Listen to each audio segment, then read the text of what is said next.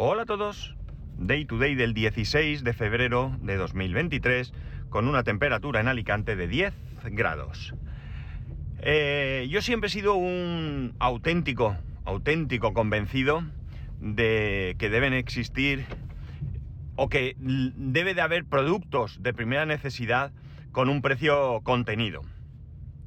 Creo que es evidente que, hay, hay, cosas como, pues, por decir, ¿no? El pan, la leche, no sé, ciertos productos que son básicos para una alimentación, deben de tener, no deben ser gratis, cuidado, sino que tienen que tener un precio asequible, un precio que todo el mundo pueda, pueda pagar.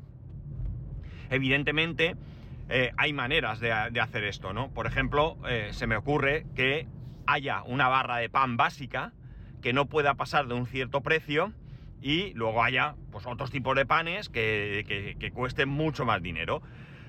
Algunos eh, están por la, por la, cuestión de que, de que por ejemplo, eh, la bajada de IVA que se ha hecho en algunos productos de alimentación, en algunos productos se ha, se ha quitado todo el IVA y en otros se ha bajado, mm, a mi entender, bastante escaso y bastante pegote lo que se ha hecho, pero no estáis de acuerdo algunos, eh, incluso algunos de los que me escuchéis, porque esta bajada de IVA o desaparición de IVA favorece por igual a todos, a ricos y pobres. Yo creo que esto no es del... Eh, bueno, es cierto, pero en la, en la realidad no lo es. ¿Por qué? Porque no creo, no veo yo a un rico yéndose a comprar las barras de pan de 3 por 1 euro, ¿no? Yo creo que, el que tiene dinero pues consumirá alimentos de, de mayor calidad y mayor precio, o por lo menos de mayor precio. Vamos a dejarlo de la calidad aparte. Entonces, pues un método bueno podría ser decir, pues mira, es obligatorio que haya una barra de pan que tenga poco precio, o sea, no poco precio que el panadero pierda dinero, ni muchísimo menos, sino que eh, tenga un precio que esté contenido, ¿no? Que se le pueda poner un máximo de margen para que pueda, eh, por supuesto, subsistir ese panadero y, a la vez, pues la gente, la gente con menos recursos, o la gente a pie, como, como tú y yo, podamos comprar una barra de pan normal, estándar, en la panadería al lado de casa. Ya he comentado aquí que comprar una barra de pan precocinada por casi dos euros me parece una auténtica barbaridad. Pero bueno, el caso es que yo estoy convencido, ¿no? Desde hace muchos años de que debería de haber algún sistema el que os he dicho es el primero que se me ocurre, ¿no? Productos diferenciados, por supuesto, siempre, siempre tiene que tener una cierta calidad, no vaya a ser que por hacerlo más barato eh, sea eh, prácticamente incomible. Pero sí que, como digo, tiene que haber unos ciertos productos eh, dentro de nuestra alimentación principalmente que tienen que tener un, precio, un precio contenido. Yo esto lo aplico a otras cosas también. Porque, por ejemplo, eh, algo que nos está levantando ampollas eh, desde hace ya algún tiempo son los precios del carburante y de la electricidad. ¿Cuál es el problema? El problema es evidente, ¿no? El problema evidente es que ya no el carburante, que, el otro día ya grabé ese podcast en el que dije que no era capaz de vivir sin coche o, al menos con una cierta facilidad. Y incluso me, dijisteis eh, que Guipollas había grabado un podcast con la misma historia, y efectivamente lo escuché y él se encuentra en una situación similar a la mía. Imagino que muchos de vosotros también. Y el caso es que eh, para muchos el vehículo no es, ni muchísimo menos, un producto de lujo, ¿no? De la misma manera que creo que en pocos casos la electricidad es un producto de lujo. Hay muchas viviendas que, que, hoy, hoy, hoy día 16 de febrero, no pueden encender la calefacción porque no pueden pagar el recibo de electricidad. Por tanto, también la electricidad debería de ser un producto que, con algunas condiciones, podría perfectamente estar a un precio asequible.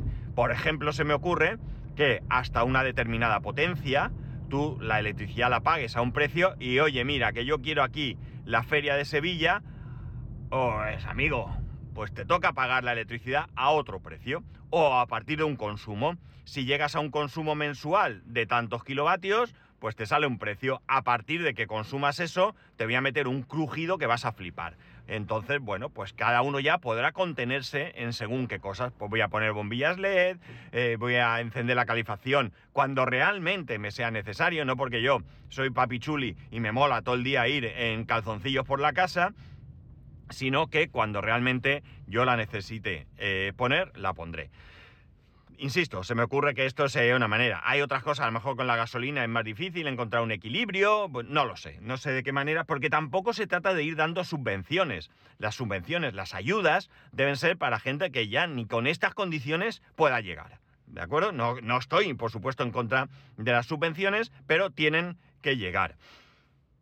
Entonces, bueno, porque creo que hay muchas maneras de, con una gente experta, con conocimiento y sin ningún tipo de presión política, puedan pensar de qué manera haya ciertas cosas que las podamos tener a un precio, eh, como digo, razonable. A partir de ahí, el que quiera comprarse un vehículo de lujo que pague a lo bruto, el que quiera comprar gamba roja Edenia que la pague a gusto y el que quiera, pues yo qué sé, lo que sea tener en su casa una iluminación eh, fantástica, pues que pague esa electricidad, porque aquí ya estamos hablando, sí, de lujos y no estamos hablando de necesidad.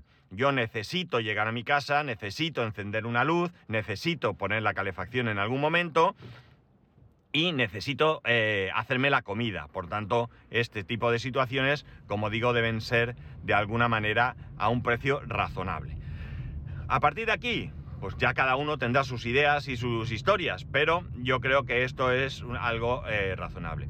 Todo esto me viene a la cabeza por muchas cosas, ¿no? Digamos que tengo ahí un entre, entremezclijo de, diferentes cuestiones que me hacen llegar a esta, a estas, serie de, de ideas, ¿no? Y mirar, curiosamente, en contra de lo que pudiera parecer en un principio, la adopción del vehículo eléctrico me parece que podría ser una manera a futuro, ¿eh? no hoy en día ni mucho menos, eh, de que ciertas personas pudiéramos tener eh, pues una manera de desplazarnos más económica. Claro, aquí entran varios factores. En primer lugar, la voluntad política de no sustituir los impuestos recaudados por petróleo, por gasolina, por los impuestos recaudados por electricidad, que ya os digo yo que me temo que en algún momento así va a ser. También eh, tiene que llegar un punto en que los vehículos eléctricos cuesten baratos. Cuando digo baratos me refiero a que tengan un precio adecuado, un precio mm, que todos puedan pagar, ¿no? Si los vehículos eléctricos están al precio que están hoy en día, es verdad que ya hay vehículos eléctricos que tienen un precio menor, pero sigue siendo muy caro. Eh, bueno, pues ahí llegamos, ¿no? Eh, la cuestión es que todos tendríamos que tener posibilidad de comprar un vehículo eléctrico de la misma manera que hoy podemos comprar muchos de nosotros un vehículo térmico y luego cargando en casa tendríamos cargando en casa o cargadores públicos que tuvieran un precio razonable eh, podríamos todos eh, entrar en ese mundo, ¿no? en ese mundo que a partir de 2035 no va a haber más remedio que escalonadamente entrar en él. Porque si no ocurre nada raro, ya está prácticamente aprobado que a partir del 2035 no van a poder venderse vehículos térmicos. y cuando digo vehículos térmicos, entra todo. Un vehículo térmico 100%, un vehículo híbrido, un híbrido enchufable o cualquiera de estos. Es cierto que va a haber algunas excepciones las marcas que no vendan más de mil unidades de un determinado vehículo, pues podrán seguir vendiendo ese vehículo térmico, pero hasta un número máximo de mil. A partir de aquí, no sé qué pasará con las zonas de bajas emisiones.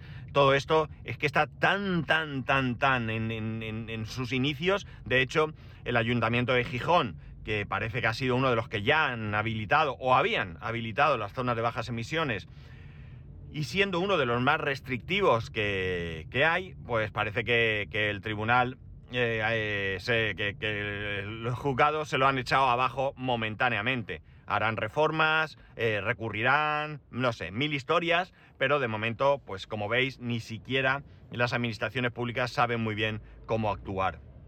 o cómo hacerlo eh, todo lo correcto que, se deba. Pero ¿qué pasará en ese futuro? Esas mil vehículos que se puedan eh, comprar en su momento podrán circular por las zonas de bajas emisiones, porque si no pueden, pues ese chocolate, el loro, al final no, no servirá absolutamente de nada.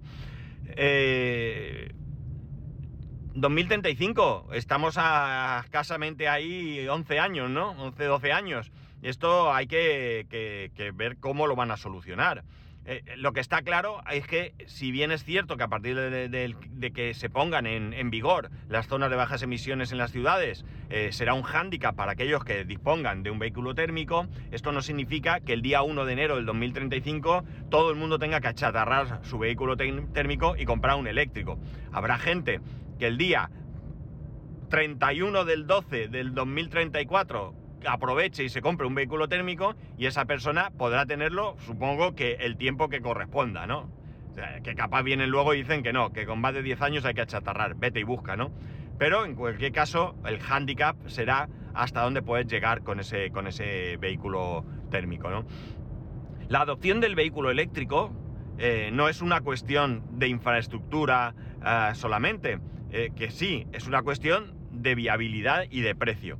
Eh, no hay ningún problema en la, en la, red eléctrica y demás, porque hay mucha gente que, bueno, los que están en contra del vehículo eléctrico o lo que sea, que, que, hablan de que, de que la, red eléctrica no va a ser capaz de, de contener o de asumir el consumo. Pero es que, insisto, es que esto no va a pasar de mañana. No, es que la Unión Europea en el 2035 nos prohíbe ir y, comprar un vehículo térmico. Pues no, yo ahora este mismo año, en el 2024, eh, perdón, 2023, sí que corro yo, en el 2023 tengo que cambiar de coche urgente porque es que el 2035, no, esto no va a pasar ni mucho menos va a pasar. Y además, es que no debe de pasar. no debemos volvernos locos tirando nuestros coches porque hay que, tener un eléctrico. No, no, no, no, ni mucho menos. Que a nadie se le ocurra, ¿no? Tenemos ahí 10 años para que esto mejore. Lo que tiene que suceder es que tiene que mejorar.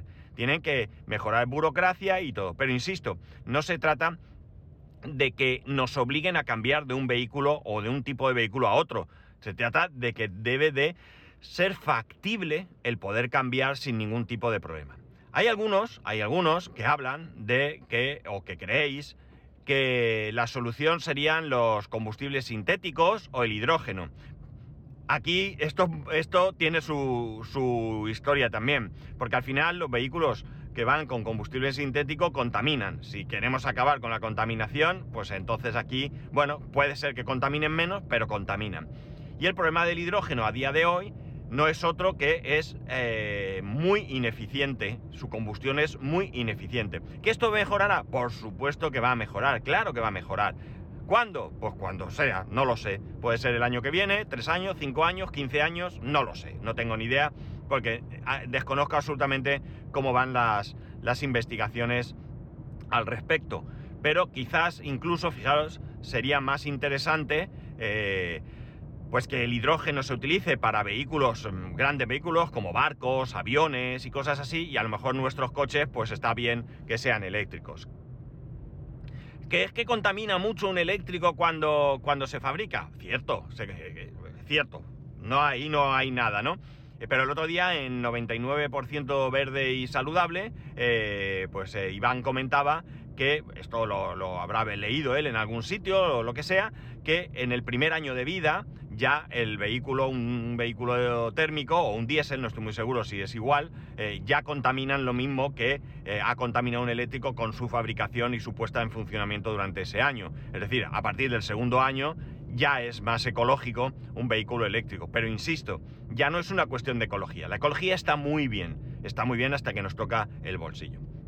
Pero volviendo a lo de antes, debe de haber una política de precios... Eh, no se trata de intervenir el mercado, cuidado, yo no estoy a favor de intervenir el mercado. Uno no puede llegar desde, el gobierno y obligar a un supermercado a que venda a un determinado precio todos sus productos. Estamos en un mercado libre, yo creo en el mercado libre, pero evidentemente esto no significa que no pueda haber algo mixto, algo mixto.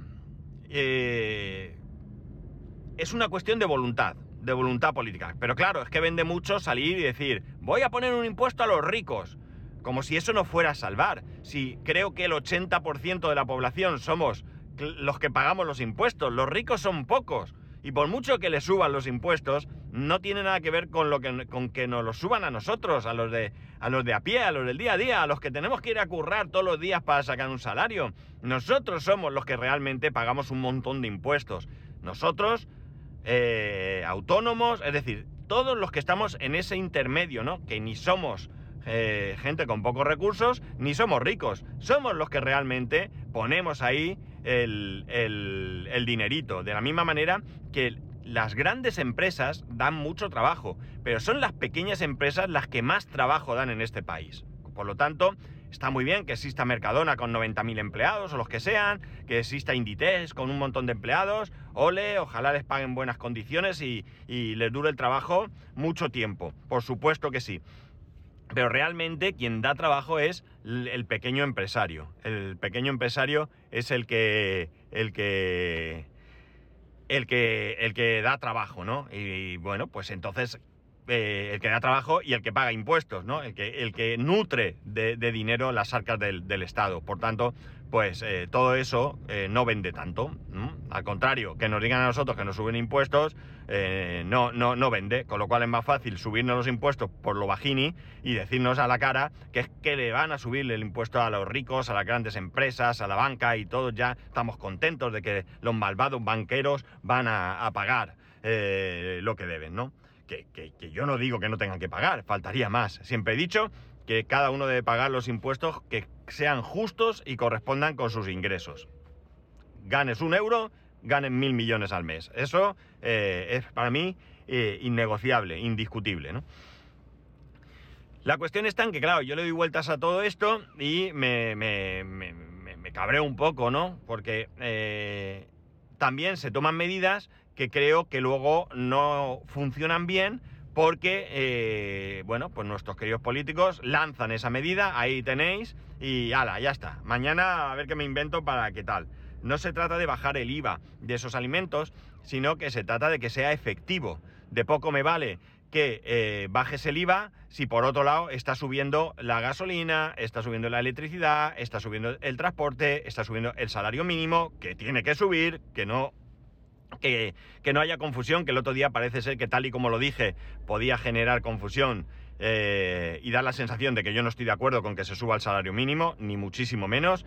Eh, todo eso, eh, si repercute más que la bajada del IVA, pues hombre, siempre estará bien que por un lado te quiten algo, pero si me bajas uno y me subes cinco, pues esos cuatro los pago yo. O sea que, amigos, esto también es controlar. Y luego, por supuesto, habrá supermercados honestos que aun aplicando esa bajada de IVA no tengan más remedio que subir los precios y habrá supermercados que mm, eh, mirarán para otro lado, silbarán y ese IVA seguiremos pagándolo, pero en vez de engrosar las arcas del Estado, engrosarán las arcas del negocio. Todo está claro. Pues eso es, amigos, lo que hay que vigilar. Lo que hay que vigilar sin ningún tipo de duda. El agua debe ser económica. El agua debe ser barata. Ah, yo quiero agua, que vían no sé qué, traída de no sé cuánto. Pues amigo, pues que te casquen 5 euros por el litro. ¿Qué quieres que te diga? Si eres un pijo, pues te jorobas. Pero si no, pues que podamos tener agua de calidad y económica. O sea, que hay muchas cosas, insisto, en que creo que deben ser eh, que tienen que tener un precio razonable, un precio contenido. Eh, y el que se salga de la norma, pues que se salga. Eh, y lo pague y, se acabó, ¿no? Ya digo, yo le doy muchas vueltas, le he dado muchas vueltas estos días a estas cosas y, porque veo eso, que baja el IVA, pero la gente se sigue quejando, eh, que el combustible eh, sigue estando caro, eh, la electricidad, pues sí, hay momentos en los que está mejor, pero, pero bueno, pues ahora otra vez parece que está subiendo y bueno, pues no, no, no puede ser, no puede ser porque al final de tanto ordeñar la vaca, pues deja de dar leche. Y es lo que va a pasar, ¿no? Hay muchos negocios que están cerrando porque no pueden asumir todo esto, porque pensar una cosa, y esto mucha gente no lo piensa. Todos estamos de acuerdo, o casi todos, o muchos, o la mayoría, estamos de acuerdo con que el salario mínimo hay que subirlo. Pero nadie tenga ninguna duda que esa subida de salario mínimo la vamos a pagar los demás. El resto. Es decir, si tú llegas ahora y cualquier empresa resulta que, que por obligación o por devoción sube el salario a todos sus empleados, ¿de verdad pensáis que eso no va a repercutir en los precios de los productos? Venga, va. Mm, vamos a ver, habrá alguno que a lo mejor tenga margen suficiente como para que eso no suceda. Pero ya os adelanto yo que ese acuerdo que Inditex ha llegado con sus empleados de subir salario a una gran cantidad y tal y cual, eso amigos lo vamos a pagar. Lo vamos a pagar y la camiseta costará, pues a lo mejor no cuesta 3 euros más, pero a lo mejor sí que 20 céntimos más. Y oye, que vamos a ver siempre, 20 de aquí, 10 de allí, 5 de allí, 3 de aquí, 4 de allí, 8 de allí, pues al final esto supone eh, para nosotros un desembolso, ¿no? Por tanto, insisto, eh, soy un auténtico convencido de, por un lado, el mercado libre, pero al mismo tiempo creo que debe haber un cierto control sobre ciertos productos. Por cierto, por cierto, que no se me olvide incluir aquí los productos que, desgraciadamente y por obligación, algunas personas tienen que consumir, como por ejemplo los celíacos, ¿no? Me parece que es una auténtica barbaridad que los celíacos tengan que pagar la cantidad de dinero que pagan por sus alimentos. Bien es cierto que cada día es más fácil encontrarlos y es cierto que una compañera de mi mujer, que es celíaca, eh, decía que desde que Mercadona está, para ella la vida ha cambiado mucho, ¿no? No hay todo, no está todo, pero hay muchos productos que tienen la etiqueta de sin gluten. No son productos específicos para celíacos, pero están elaborados de manera que pueden también servir para celíacos.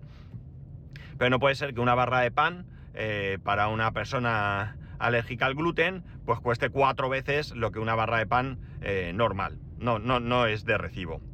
Porque estas personas eh, no han elegido, no habéis elegido tener intolerancia al gluten de la misma manera que hay gente que tiene intolerancia a la lactosa y la leche, que no es sin lactosa, pero esto da para otro podcast. Eh, tampoco eh, habéis elegido tomar este tipo de leche. Es que este tipo de leche lo, tenéis que tomar si queréis consumir leche, porque. y que tenéis derecho a consumir leche, por supuesto, pero no, no, no puede ser que cueste mucho más cara que, que la leche. que la leche. Vamos a decir normal, por decirlo de alguna manera, ¿no?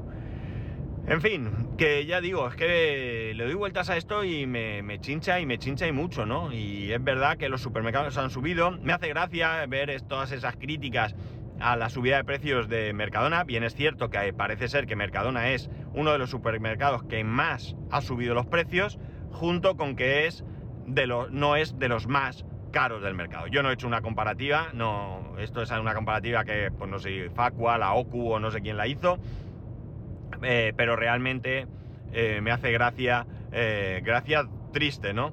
Que no se pare de criticar a, un determinado, una determinada empresa, supermercado, en este caso, simplemente porque dudo mucho que el resto de supermercados no hayan subido los precios. Ya digo, yo no, he ido, es cierto que Mercado no ha subido los precios, hasta ya nosotros en casa nos hemos dado cuenta de, de algunas subidas de precio bastante, bastante elevadas y que bueno, pues alguno podría también justificar con el hecho de que durante la pandemia eh, pues Mercadona contuvo mucho los precios y ahora pues quiere recuperar. Pues bueno, pues está en su derecho, está, pero igualmente que está en su derecho de poner el precio que le dé la gana a cualquiera de sus productos, nosotros estamos en nuestro derecho de comprar donde queramos.